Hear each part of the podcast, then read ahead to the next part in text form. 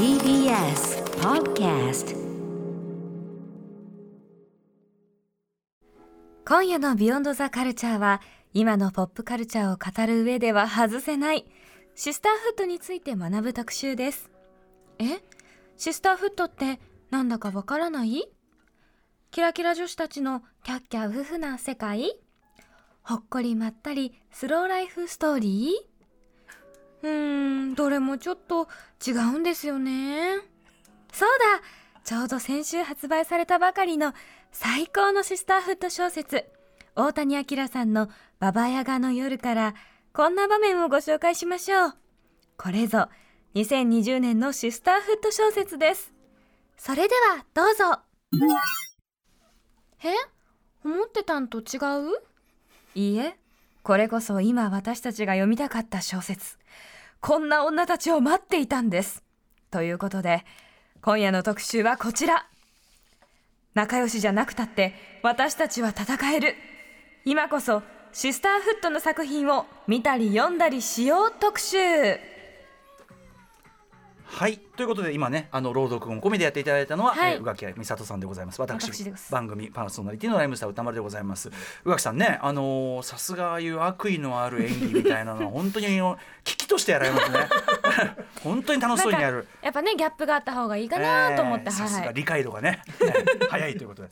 はいということでここ最近シスターフットなる言葉が注目されるようになり、うん。シスターフットを抱えた作品が映画小説漫画など世界的にもここ日本でも増えているそうなんです。えー、文芸のね秋2020のね特集も覚醒するシスターフット、うんね。素晴らしいまあまあある意味今回のあの今日の特集のまあひな形にもなったような特集なんですけども、えー、ではそのシスターフットとは一体何ぞや。確かにここ数年ねすごく聞くようになったというかね。ねあのうん。見かけるようになりましたよね、はい、えーその定義その魅力そして今こそ触れるべきおすすめのシスターフットな作品などをご紹介していく特集です。それでは今夜のゲストをご紹介しましょう。冒頭に読み上げました小説「ババヤガの夜」を発売したばかりの作家大谷明さんです。よろしくお願いしますよろしくお願いします。よろしくお願いします。大谷と申します。大谷さんはじめまして。よろしくお願いします。よろしくお願いいたします。はい、えーリモートのご出演ということで今は、えっとどちらにいるとかっていうのこれ言っていいのかな？どちらにいらっしゃるんですか？あ、今あのちょっとたまたま実家にあの、うん。帰省しておりまして、はいはい。あのそこから電話で出演あさそうですかせていただいております。あそうですか。あんまりねじゃあ親御さんいる横でねあんまり物騒な話をするわけ ねいやでもあのありがとうございます。ご出演いただいて、こちらこそありがとうございます。はい、ではまず大谷明さんご紹介をお願いします。はい。大谷明さんは1981年東京都のお生まれ小説家でいらっしゃいます。著書に「女と女が主人公」という短編ばかりを集めました短編小説集「完璧じゃない私たち」やウェブサイト「ケイクス」の連載をまとめたエッセイ集「どうせ体が目当てでしょ」古典作品の BL 古典セレクション3怪談奇談などがあります、まあ、ファンがたくさんこの番組スタッフにもいらっしゃはい。るということで、あの私もファンの一人です、ね、あの僕私もあの拝読しておりましてあのぜひ大谷さんをお迎えしてあの何らかの特集をということで、あのずっと画策してまいりまして本日それが叶ったということで大谷さんありがとうございます。ありがとうございます。ありがとうございます。さあそして大谷さん先週金曜日通称シスターバイオレンスアクションこと、うん。えー小説「ババヤガの夜」発売先ほどね朗読していただいた一節をね、はこれがまたむちゃくちゃ面白かったんで。もう。最高でしょ？もうなんか誰って感じなんですけどめちゃくちゃ最高なんですよ、えーでは「ババヤガの夜」どういう話なのかえー宇垣さんからご紹介お願いします。はい。ババヤガの夜は暴力を被害とする22歳の女新藤頼子はいざこざを起こして拉致された暴力団に喧嘩の腕を見込まれ暴力団会長の一人娘直子のボディーガード兼運転手として雇われることになる。ぎこちないやり取りの中やがて心を通わせていく二人。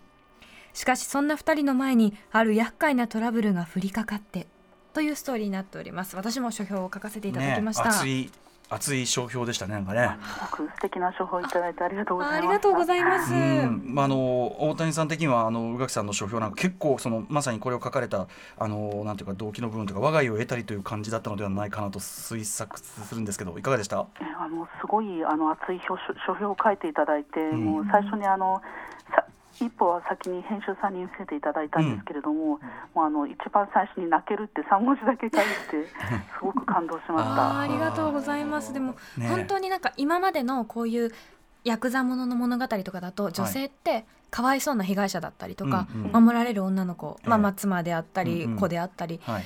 とかまあ出てきてせいぜいそのファム・ファタール的なうん。色気のある女性だったりしたんですけど、うん。やっと暴力を振るう側に女性が出てきたっていうのがうんうん。私すっごく嬉しくって、うんうん。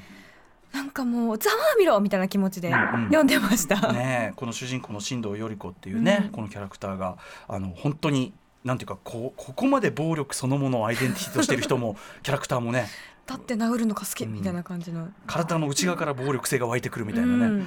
えーということで大谷さんぜひこの小説についてまずはお話を伺いたいんですけど、はい、はい。えーとまあ、女性が主人公の、まあ、いわゆるハードボイルドバイオレンスタッチのバイオハードボイルド小説っていう感じですよね。これはい。なぜこういう感じのを書こうと思ったんですか、あのさバイオレンスものがとかハードボイルドがそもそも好きだったんですけれども、うんうん。あの先ほどあの宇垣さんがおっしゃったようにどうしてもその中の女性って、はい。まあ被害者の立場か、はい。まあ、暴力を振るうにしてもこうしっかりした理由復讐であるとか、うん。家族の敵みたいな、うんうん。あの致し方なく暴力を振るうみたいなキャラクターが多かったと思うんですが、この何の理由もなくただ暴力が好きな女性キャラクターっていうのを出したら、えまあ、面白いしちょっと新規性が新しいんじゃないかなうん。と思って、あのアイデアを出したのが最初ですね。え全くもってねもうこの主人公の新藤頼子の まあ本当にフレッシュな存在感だし、はいでもなんかこう彼女が暴れるのが痛快で、うんね、あの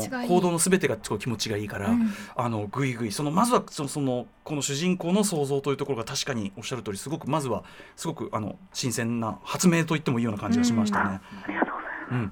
であの実際ねその新藤頼子はすごくまあ格闘にも通じて、まあ喧嘩が強いっていうかねはい。感じですけどそうか要するにこう女性強い女性像というかね実際強いっていうのはそのあの抽象的な意味じゃなくてあの物理的に強い女性っていうのを描くにあたってこうなんていうのかなこう工夫された部分というかねありますかねその格闘描写であるとかっていうところで。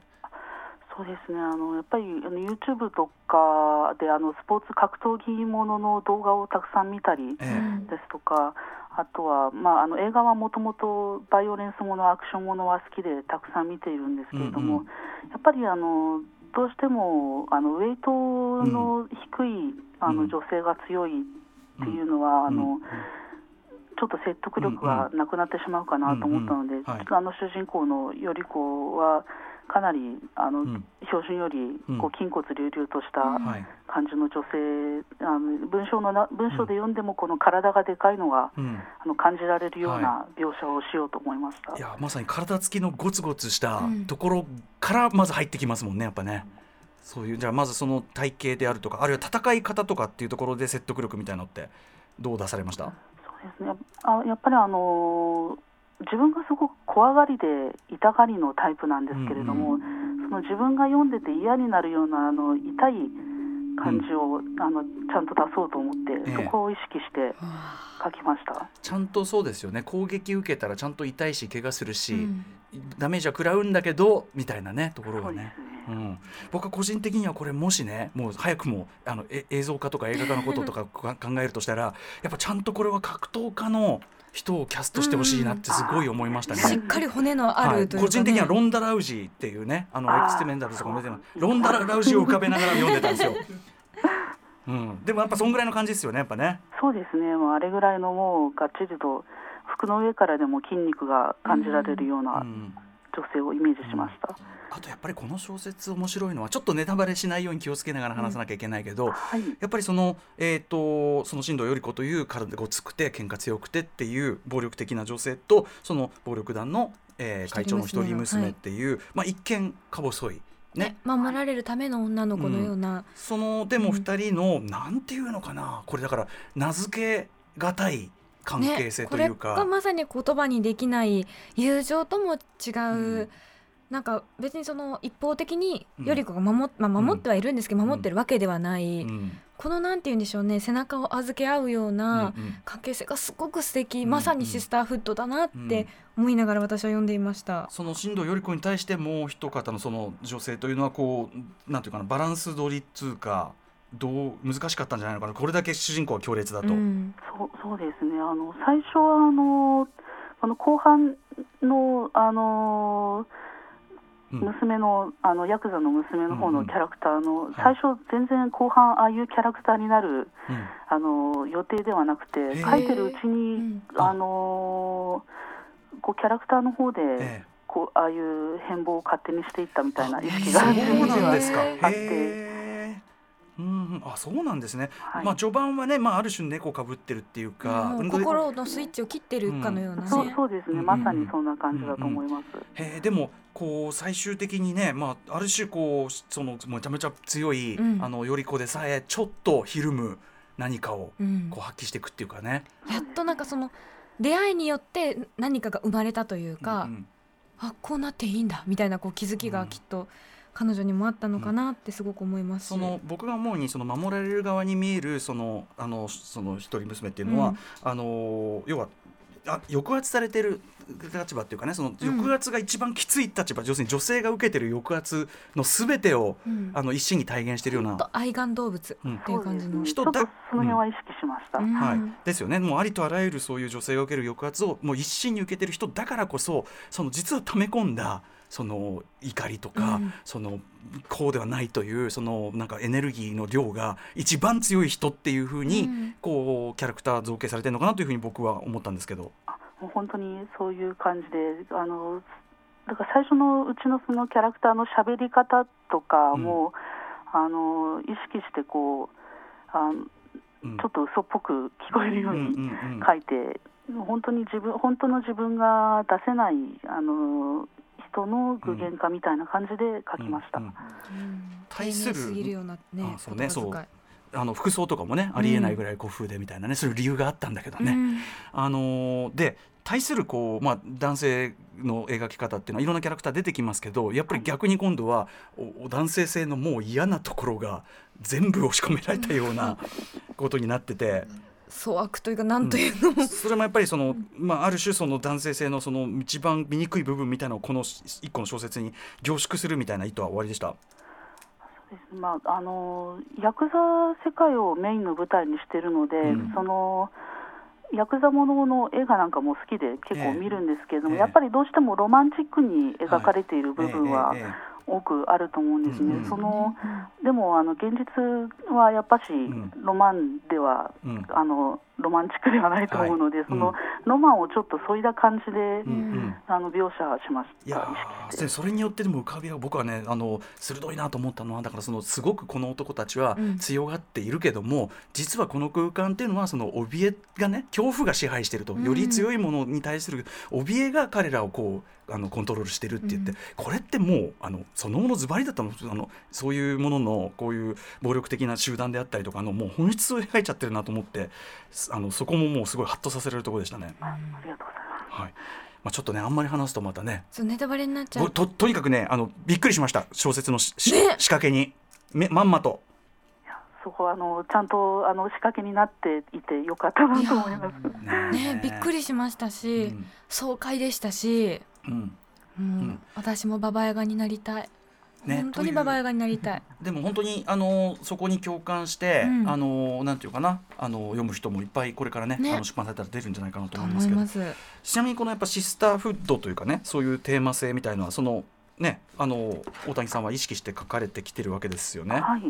うん、あのそうなんていうかな。今回もそのテーマでやっとやろうというこう意識はすごい強くあったんですか？そうですね。あとあの自然に考えてると女の人同士の話の方がたくさん浮かんでくるので、うんうん。まあでもその中でも今回はよりちょっとドラマチックな結びつきを、うんうん。あの書こうかなっていう意識はしました。ある意味もうだってもう,、うん、もうなんていうのかなこれ以上の、うん。これ以上の切っても切れないパートナーシップはないとこまでいっちゃいますもんねもうね。ん。互いが互いを支え合ってでうんも別に友情ではない、けれどっていう。うん、ななんか片割れっていうか、うん 本当にそういう感じになっていくのが素晴らしかったですね。はい、えーということであのですがやっぱりそのシスターフッドものというかその大谷さんがお書きになりたかったようなものっていうのは世の中にはまだ全然少ないっていうことがあるわけですよね。はい。これまでも少なかったというふうにお感じですか？そうで。すね。やっぱり自分の読みたいものを自分で書こうっていうのが一番あの動機のあの根元にあるところかもしれないです。うんはい、ということで、えー、とお知らせの後改めてうん大谷さんにですねそういうまあシスターフッドの、えー描いたような作品であるとかということに関してまたさらにお話を伺いたいと思います。はい大谷さんよろしくお願いします。あよろしくお願いいたします.時刻は8時17分です。アフターシックスジャンクションパーソナリティの私ライムスター歌丸です。火曜パートナーの宇垣美里ですこの時間は聞けば世界がちょっと変わるといいなな特集コーナービヨンドザカルチャー今夜の特集は今こそシスターフットの作品を見たり読んだりしよう特集。と題しまして先週金曜日シスターバイオレンスアクション小説ババヤガの夜を発売したばかりの小説家大谷明さんにお話を伺っています。はい、えー、ということでここから前半はシスターフットってそもそも何かという基本的なね知識のところ。そして後半は今こそ触れたいシスターフットの作品について大谷さんにお話を伺っていきます。大谷さんよろしくお願いします。よろしくお願いいたしおます。願いします。さあそれでは早速前半パート行ってみましょう。シスターフットとは何か？はいちょっと基本的なねまず辞書的なと言いましょうか。ね。定義の部分からいってみましょうか。はいシスターフット、えー1960年代から1970年代フェミニズム運動の第2波の中で起こった女性解放運動いわゆるウーマンリブの中から生まれた言葉です。1968年作家でフェミニストのロビン・モーガンが作ったアンソロジーのタイトル「シスターフット・イズ・パワフル」で使われたのが初めてと言われています女性解放という大きな目的を前にして人種階級文化や社会的背景を超え女性同士が姉妹のように連帯していく関係性のことを言っています。はい。えー、ということで大谷さん、えーと今のまあ辞書的なね、えー、と定義の部分でしたけどこれに大谷さん的に付け加えるとしたらどんな感じでしょう？そうですね。あのやっぱりこうタイトルの方でも言っていただいたんですけど、こう仲良くなくてもつながれる、一緒に戦えるっていうのうんうんが自分の中ではあのシスターフットの肝というかうんうん要素かなと思ってまして。うんうん。あのやっぱ女の人の人間関係って愛情であったり友情であったり、こう好意、ライクとかラブがうん。あの基本になっているものがどうしてもイメージされがちだと思うんですけども、このシスターフットっていう概念によって例えばすごい気に食わない嫌いな女の人とでも一つのあの問題とかうん。あのそういうことに対して一緒に共闘できる共に戦える、そういうあのつなぎにハブになるようなうんうん。概念なんじゃないかなと思ってます。うんうんあの例えば男同士がなんかこう全然違う立場同士がいつしかそれがこうなんかバ,、まあ、バディものみたいな言葉ってありましたけど、ね、はい、あのやっぱりそのこと女性でそういうのをたあの描かれるっていうのが少なかったのは一つにはだからそれぞれの女性の立場の違いっていうのをがすごくこう、まあ、分断されて描かれがちというかええ。っていうことがあった感じですかねやっぱね。そうですね、本当にあの今までは例えばまあ結婚しするしていないですとか、あとは、まあ、あの住んでる場所が離れてしまったりするだけで、ん結構人間関係断ち切られがちだったと思うんですが、うんうん。あのインターネットとか SNS の出現でその辺が結構フラットにうんうん。なってきて、よりあの立場の違ううん。女性がお互いの声を聞いたり言ったりつながったりうん。しやすくなってきたから、うんま、やっぱあの現代でシスターフットという言葉がうんうん。また注目されてきたのかなと個人的には思ってます。確かにそのねその立場とか、うん。そういうこうなんていうの？だからその奥さんとかさ、はい。お母さんとかっていうそういうカテゴリーでねその女性っていうのをこう押し込められがちだったっていうところがちょっと解き放たれたっていうか、もっと緩くその違う立場だとうんうん。仲が悪いんでしょって言われたりとか、うんうんうん。でも同じ共通のやっぱり問題を持っていて、うんうん。女性だから受けてしまう何か大きなこう苦労があって、うんうん。それに対してみんながなんとなくこう手をつなぐじゃないですけど、うんうん。同じものに立ち向かうってことができるようになってきたのかなって感じはしますよね。はい。それをこうなんていうかなそういうこうゆるゆるいっていうか、まあ、でも男女を置き換えたら普通にねあの本来だったら男だったらバディものとか言ってたものがあるべきなんだから、なんかそこがようやくこうフラットになったという言葉としての、概念としてのシスターフッドっていう感じですかね。そうですね、うん。えーで、えー、と大谷さんにとってシスターフッドものっていうかそういうのの魅力ってどのあたりにありますか、やっぱりあの一人一人じゃないよっていう言葉あのちょっと手垢がついた言葉ではあると思うんですけれども、うんうんやっぱりあのすごくまあ女性であるがゆえにあの直面する問題とか壁みたいなものに当たった時にあのシスターフットっていう概念を知っていれば、まあ、一人じゃないって思える。それはすごい心強いことだなと思って、まあ、前向きになれるうん概念ですかね、そこがまあ魅力の一つだと思ってます。うん。はい。あのね、それこそ「ババヤガの夜」読んでね、うん。こう鼓舞されるようにね。そうでこの。自分の中のそのイライラした暴力性が肯定されるっていうか、うん。ねああれでいいんや。殴り返してよかったんだ、そうそうそう。って思いましたし。あとねな、ん殴り殴られたら殴り返す人生でいいんだみたいな、うん。そうん。それって仮に弾かれたとしてもそっちの方がええわっていう。そう。なんか右頬を差し出せみたいなそういうのじゃなくていいんだっていうう、んうん、うんのありましたね。まさに今こうねちょっと物騒な例えがどんどん出てきてますけど えっとシスターフッドというね、えー概念の中でやっぱり戦うみたいな要素は必要だと思われますか？そうですね。やっぱあの反抗するあの反抗のためのあの概念だとはあると思うんですね。うんうんあのもん何かの問題に対して女性たちがこう協力して抵抗する反抗するための概念だとは思います。うんただ、まあ、あのいわゆるあのバババヤがなんか本当物理的にバトルしてますけれども、うんうん。ひあのフィクションの中でだとうん。どうしてもバトルものが多いのは、まあ、ぶっちゃけそれだと企画が通りやすいからかなっていうあ感じもしますね。ーうんうん、もっとだからもっといろんな形のすごいダメダメな人がいてもいいしとか、そうですね。ね、もっと幅が広がる。まだだから多分やっぱ今までがあまりに不均衡だったんですねやっぱりね。あのうん。戦う女物ってもうそれこそ60、70年代ぐらいから結構フィクションではあのたくさん出てはい。きて、、ラスメイヤーものとかありますもんね。そうですね、ん。また強い女って言ったら戦う女かよみたいな、うん。あの結構うんざりしてるあの、意見とかも聞いたりするので、はいはい。これからはあの強くなくてもうん。生きていける、ダメダメでもうん。あのなんとか日々あのやり過ごしていける、うんうんそういう女の人たちの物語もたくさん出るといいなと思ってます。ねこれからようやくこう健全なバリエーションが出てくるというか。そうですね。ねたくさんいろいろ出たら楽しいなと思います。そもそもねそのそれがこうカウンターの概念としてっていうのはそもそもがその男性社会っていうか抑圧的な社会が続いてるからだから、どうしても立場的に弱いことが多いですから、そうだからそ、うん。本当本来はそんなことをいちいち言わなくて済む。反抗しなくて済むんだったらうんその方がよっぽどいいですからね。であるべきなんですけどね、う ん本当申し訳ない限りですねはい。えーでえっと日本だとですねそのシスターフッド作品って、えっと、どういうあたりがこれまではあったんでしょうか？やっぱ一番代表的だなと思う私の世代あの81年生まれなんですけれども、この世代で代表的だなと思うのはやっぱりセーラームーンですね。ねえやっぱそうだ。重要だセーラームーン。セーラームーンはあの私。すごい大事な作品だと思います。ううん。んやっぱり、まあ、チームでありでそれぞれ個性があってでそうですね。戦うしでれ恋愛に落ち落とし込むわけではなく恋愛とかする暇なくて忙しいのってうんうん。地球さ探ってるからっていう感じがうんうん。ありましたし、うんうん。恋愛パートもあるんですけど、それと同時にやっぱりあのうさぎちゃんたちがちゃんと友情とか、まあうん喧嘩したり仲直りしたりっていう、うん。そういうのはしっかりありつつこう女性だけのチームでうん。戦うっていうのはやっぱりうん。衝撃的でしたね。いやー先駆的だったんだなやっぱつくづくね、はい。えーあと他にこう日本でこれまでにそのシスターフッド的な作品で、まあ、あのある程度知られてる作品としてはどのあたりありますか？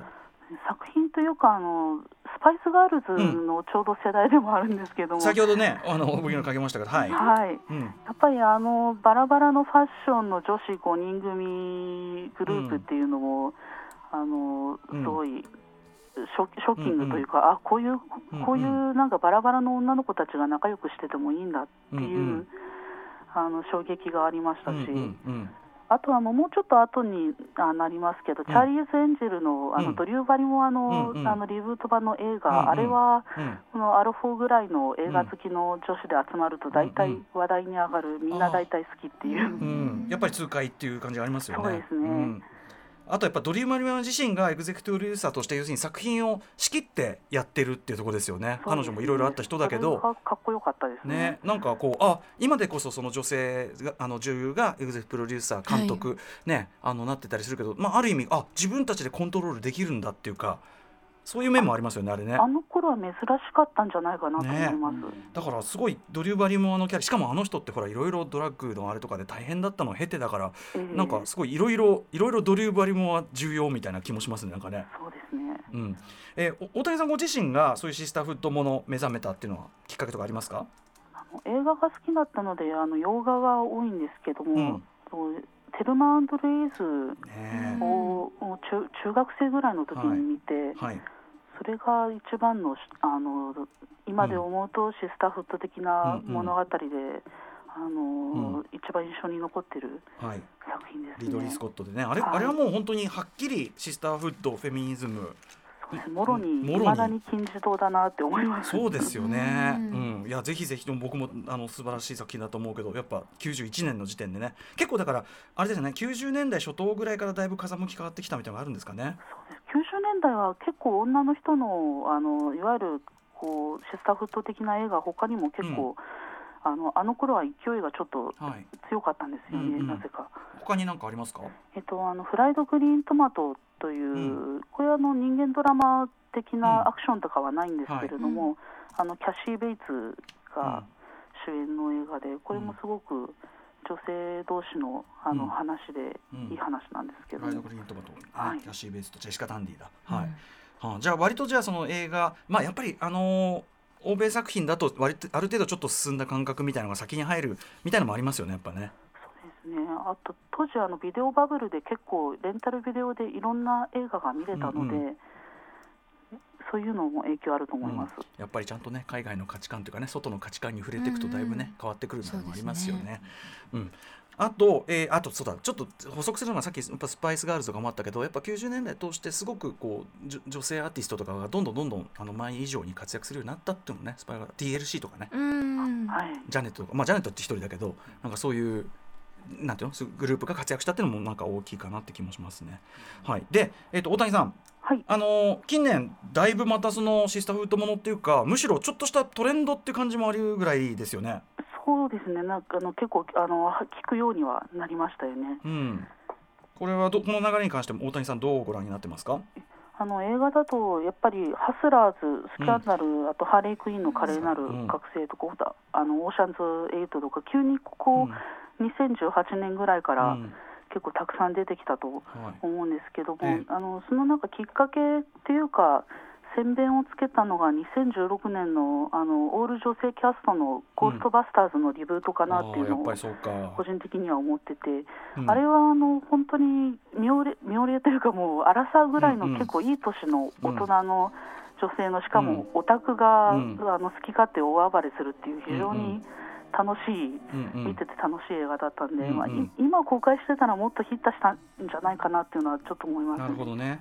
まああのポール・フェイグがね、あのーあれですもんね、あのまメリッサ・マッカーシーとのあれですごい、うんあの例えばブライズ・メイズとか。ええそのデンジャラスバディとかスパイとかまあなんかあのゴーストバスターズも出てますけどなんか割とそういうのを連発してましたよね。そうですね。うん、そのあたりでちょっと土壌ができたっていうかだんだん土壌が温まってきたみたいなことうんちょっと早すぎたっていうのがあるんですかねじゃあねちょっ。と早かったのかもしれないです。まあある意味ハーレークイーンとか完全にそういう雰囲気ですもんね。そうですね。ハーレークイーンはもうちょっとあのパリピのゴーストバスターズみたいな感じのオタクではなく、うん、でも全員バラバラ感みたいなのやっぱありますもんね。そうですね。あとやっぱりあの近年はさらに僕重要だと思うのは監督とか脚本とか制作陣がしっかり女性じゃないですか。うんうんそうですね。うん前だとやっぱりねそれこそリドリー・スコットにしろポール・フェイグにしろ男性監督だったんだけど、ええいやいやじょその、ね、女性のその話書くんだったら普通に女性でいいでしょっていうのは健全な流れな気もするんですよね。まあ、今度のあのワンダーウーマンもやっぱり女性監督ですし、はい。もうそのスタッフとか監督の方にも女性が増えてきたのはすごくいい流れだなと思います。ですよね。でしっかりそれがやっぱり面白いから視点とか、まあ、いろんなのがやっぱり、うんあのー僕もそれはすごくなんか面白い作品が増えてきて本当にいいなっていう感じでね。そうですよね。これからだからもっとさらにそれこそハスラーズとかってすごく、うあの味わいの大人さとかも含めてうん。素晴らしかったですよねやっぱね、えうん、なんかさっきあの宇垣さんとずっとハスラーズ良かったよねってそう話を。まずはいいんですよ。うんあの弱い立場の人たちが手をつないで私たちは姉妹だって戦ってるところがまさにってうんもちろんそのね結末はちょっと苦いものではありましたけど、うん。でもそのに苦さまで、うん。だからあの必ずしもそのポジティブなことしか言っちゃいけないわけじゃないっていう形でスタッフットを描くときに、うん。なんかそこに僕はある種こう成熟というかですねあいよいよ状況がいい感じになってるのをむしろ感じたんですよねなんか。そうですね。それはすごく思います。うん。はい、ということで、えーまあ、現状までのシスターフッドモードに関して、えー話してきましたけども、はい。えー今なぜねそのシスターフッドモードが増えてきたかということに関して大谷さんなりのちょっと推測というか、はい、ちょっとお話を伺いたいんですけども。あの先ほど先ほどもちょっと少し話させていただいたんですけども、やっぱり SNS の普及というのは大きいんじゃないかなと思ってまして、うん。はい。あのそれまでこの個人でこのスマホ1個あれば発信できるこういうツールが出てくるまで、うん。あのこんなにいろんな立場の違う女の人の声がうん。あのバーッと溢れたことって多分人類史上になかったと思うんですね。かねはじうんうん初めて SNS を通じて初めてあの男性も女性もいろんな立場の女性がいることをうん。こう実感として、うんうん。あの知れたところは多いと思うんです。うんうんでなのでそこからまああの今まで一人でだけで抱え込んできた問題とか、うん。あの自分が悪かったんだって思っていたような、うんうんあの問題をうん。抱えていた女性が、うん。まあ、他のひあの人の話や、うんうん。まあ、怒りの声なんかを聞いて、うんうんうん。あこれは怒ってもよかったんだとか、うんあのこれはやっぱり喜んでもよかったんだうんうん。みたいなのをこう共有してうん。つながっていきやすくなった。そこからやっぱり、うん。あのシスターフットあの的な関係っていうのを見直しが始まってきたんじゃないかなと思っています。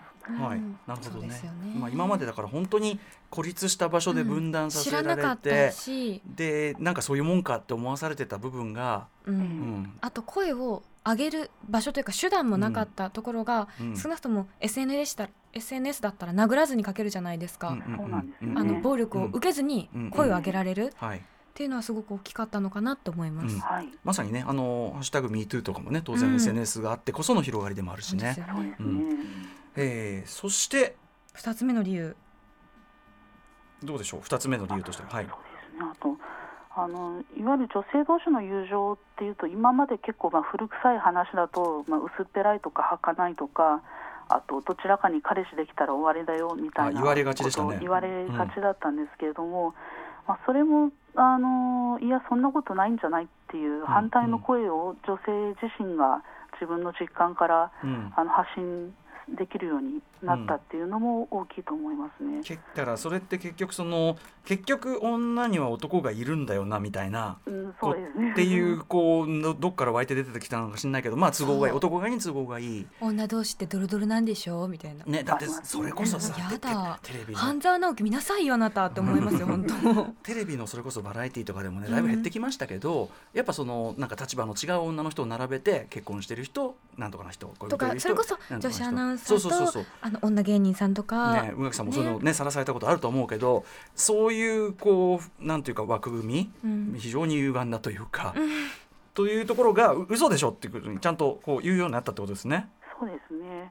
あとあのちょっと上の世代のあの母私の母とか祖母世代の方だとやはりあの結婚して名前が変わったりだとかあと、転勤で住んだ場所を離れるとどうしてもそれまでのうん。人間関係がバツッと切れてしまうことが多かったと思うんですうんが今はあの電話とか SNS とかそういうメールとかでその若い頃の人間関係をそのままあの年を得てもあの維持できるようになったので、でそれでやっぱり人間関係の女の人の持ち方そのものが、うんうんその通信の発達によってだいぶ変わってきたんじゃないかなと思いますだからそれこそ本当に当時は置かれてる場所しかも置かれてる場所自体が押し込められてるようなね、うん。おまあだからその子育て中のお母さん、ねママ友しかできないみたいな。うんでそそしたらその何々ちゃんのお母さんとか何々さんの奥さんみたいなアイデンティティしかないようなのがあったのがやっぱり SNS によってまあもう本当に子子としてうん。ちゃんと成立するしつながれるし、そうですね。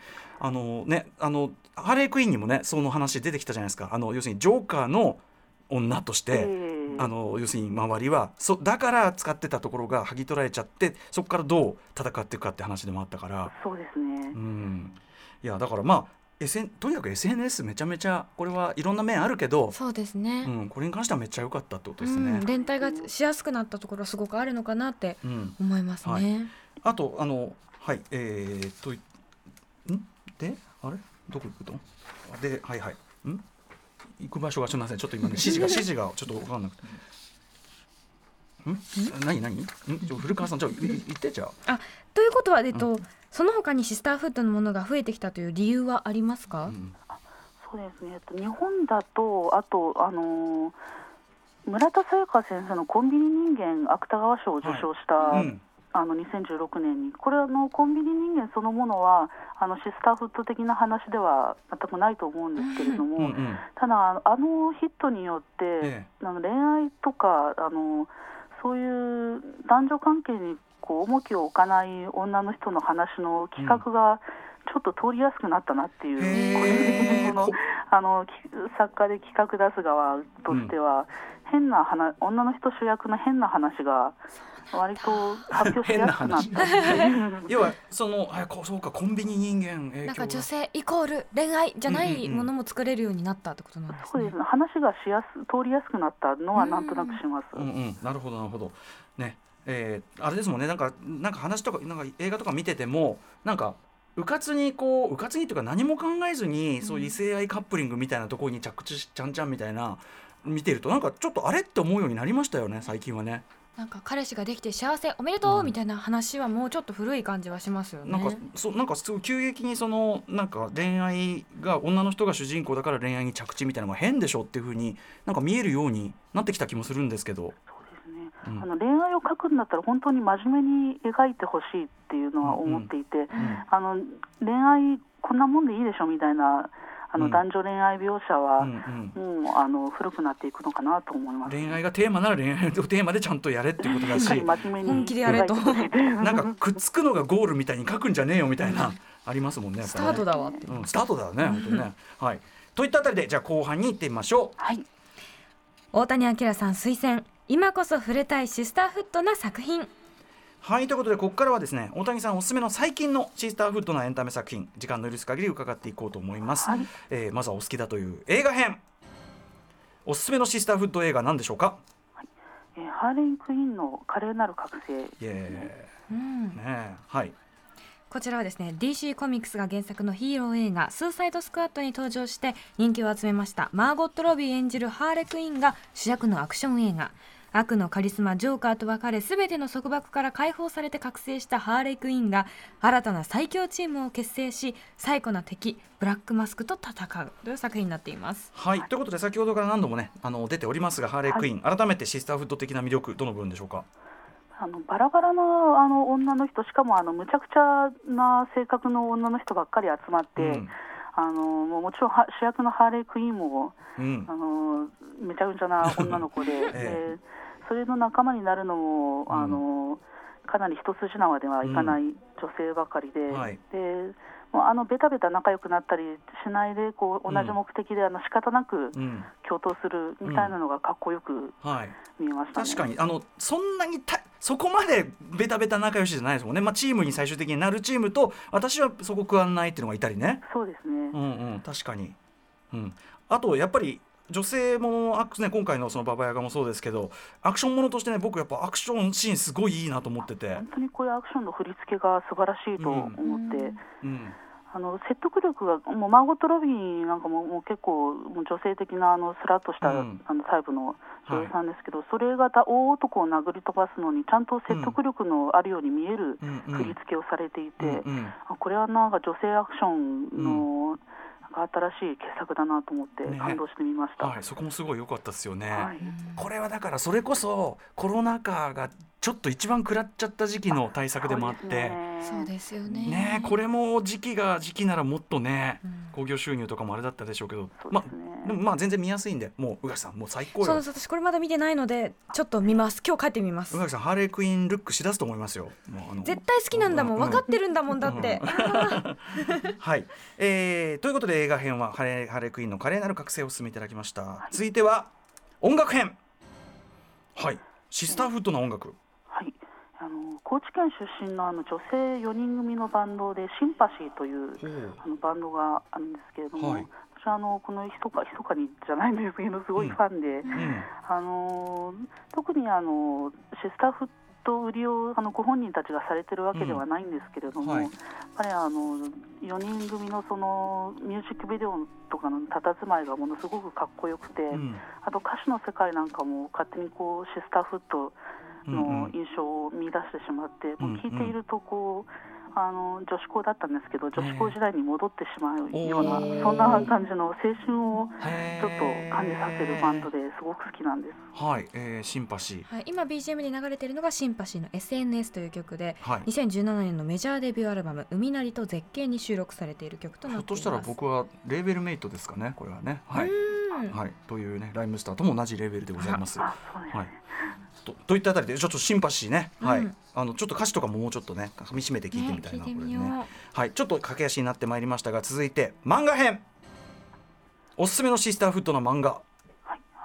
平子若葉さんのマイブロークンマリコ出た。最高。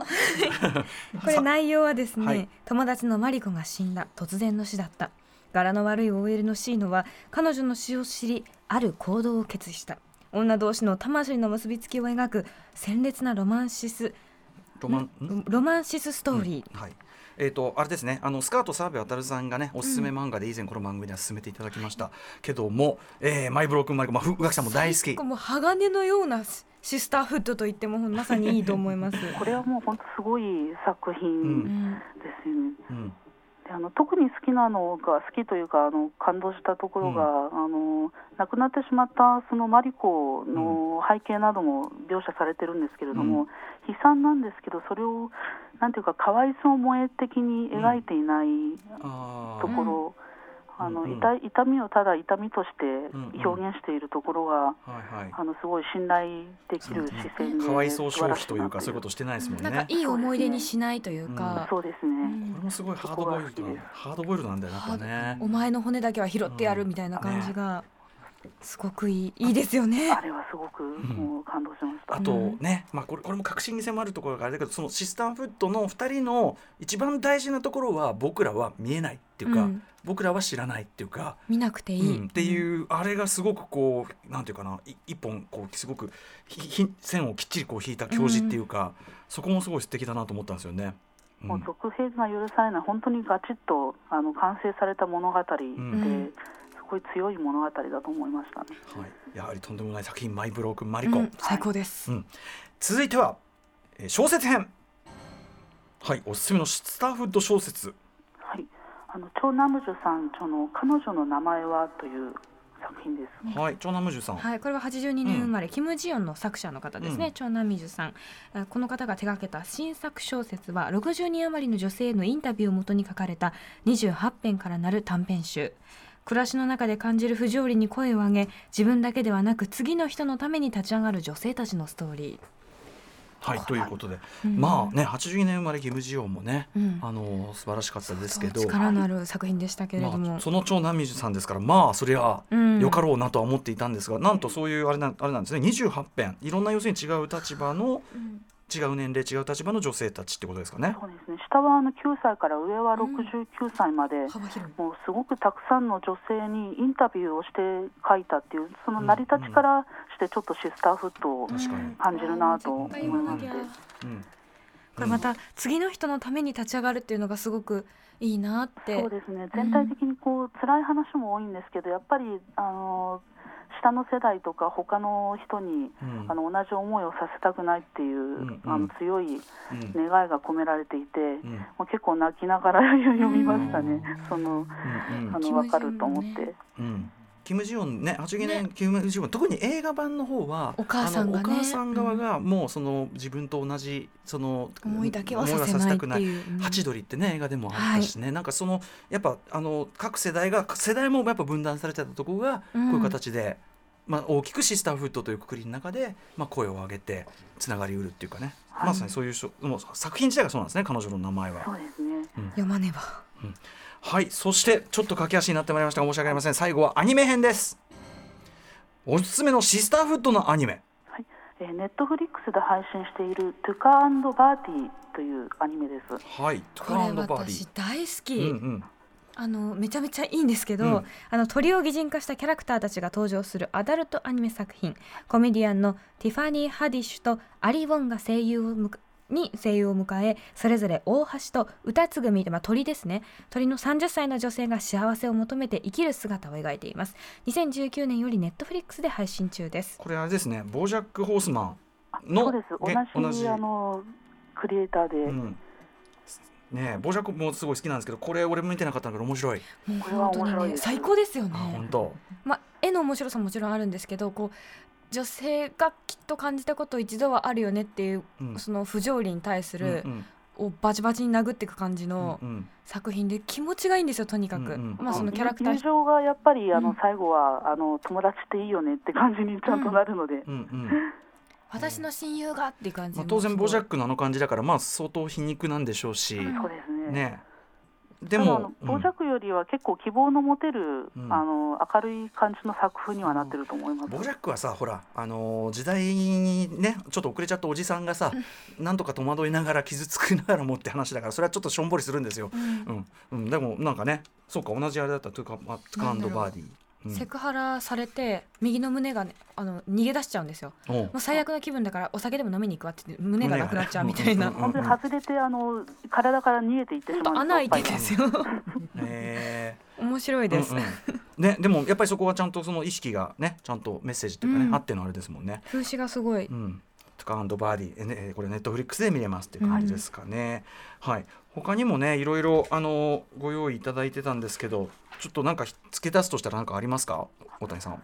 そうですねあのちょうどあの来年映画版も公開されるのであの山内真理子先生の「あの子は規則」という小説、うん。